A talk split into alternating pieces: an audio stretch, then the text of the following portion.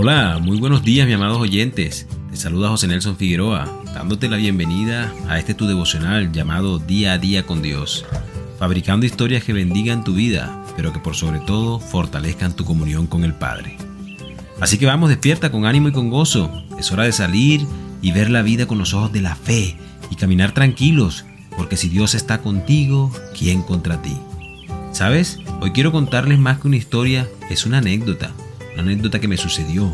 Fue algo particular y bastante cómico, pero en medio de ella reflexioné en Dios y hoy quiero compartirlo contigo.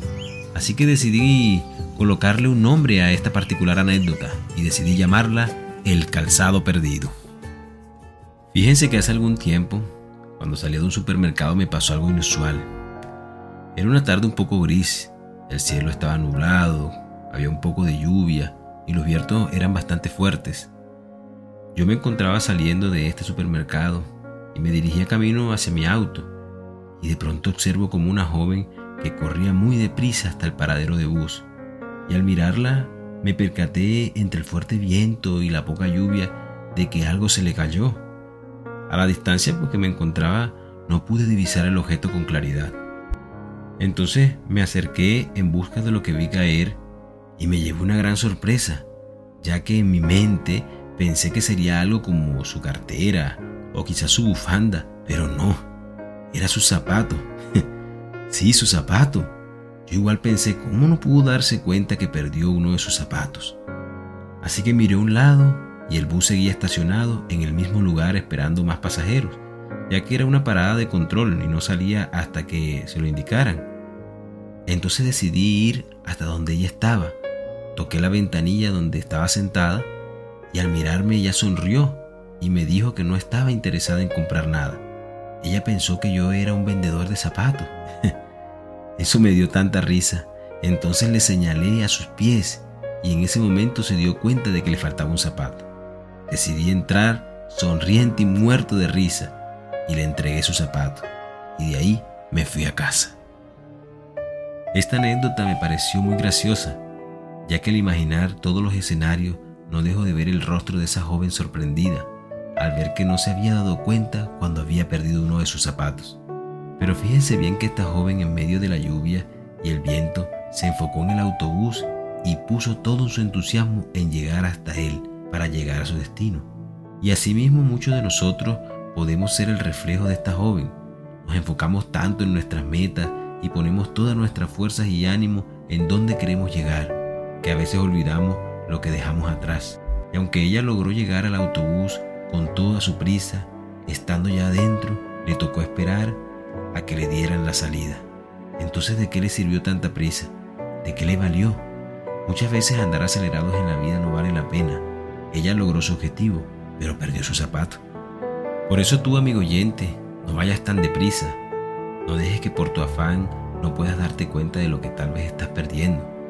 Tu familia, tiempo con tu pareja, con tus hijos, tal vez un amigo que te necesita e incluso entre tanto afán has perdido tu relación con Dios. Ya no oras ni te das tiempo para leer un poco la Biblia. Quizás otras cosas que solo tú puedes imaginar.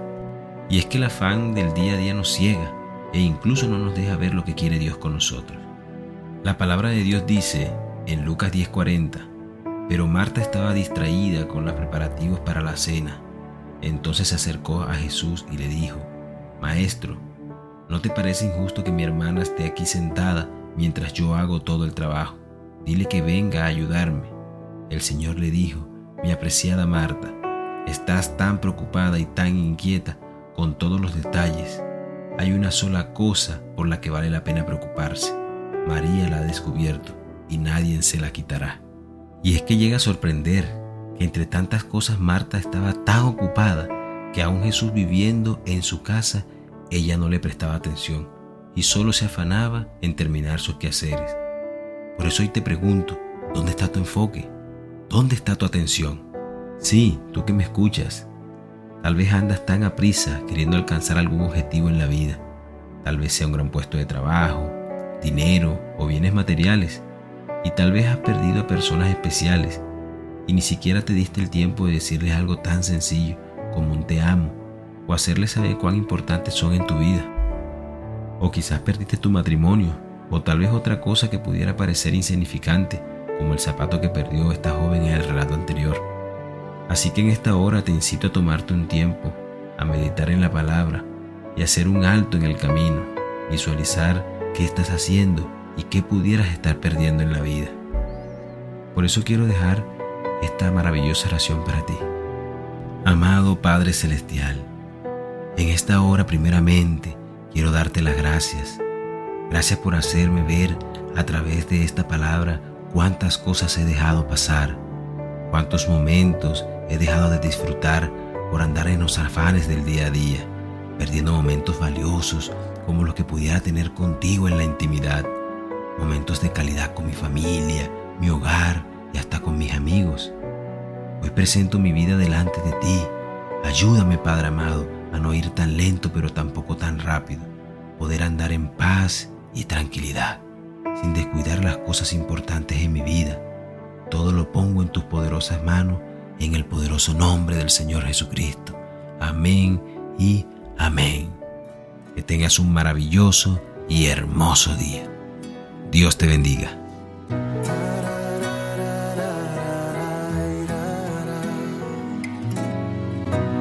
Qué tan bueno he sido yo contigo. Que me sacas de cualquier problema. Cuánto es que merezco ser tu amigo. Que en vez de darme un castigo, si he caído tú me alientas.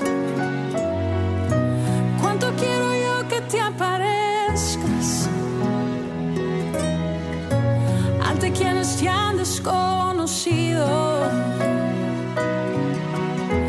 Diles cómo hiciste las estrellas que en Discovery lo cuentan, pero no me ha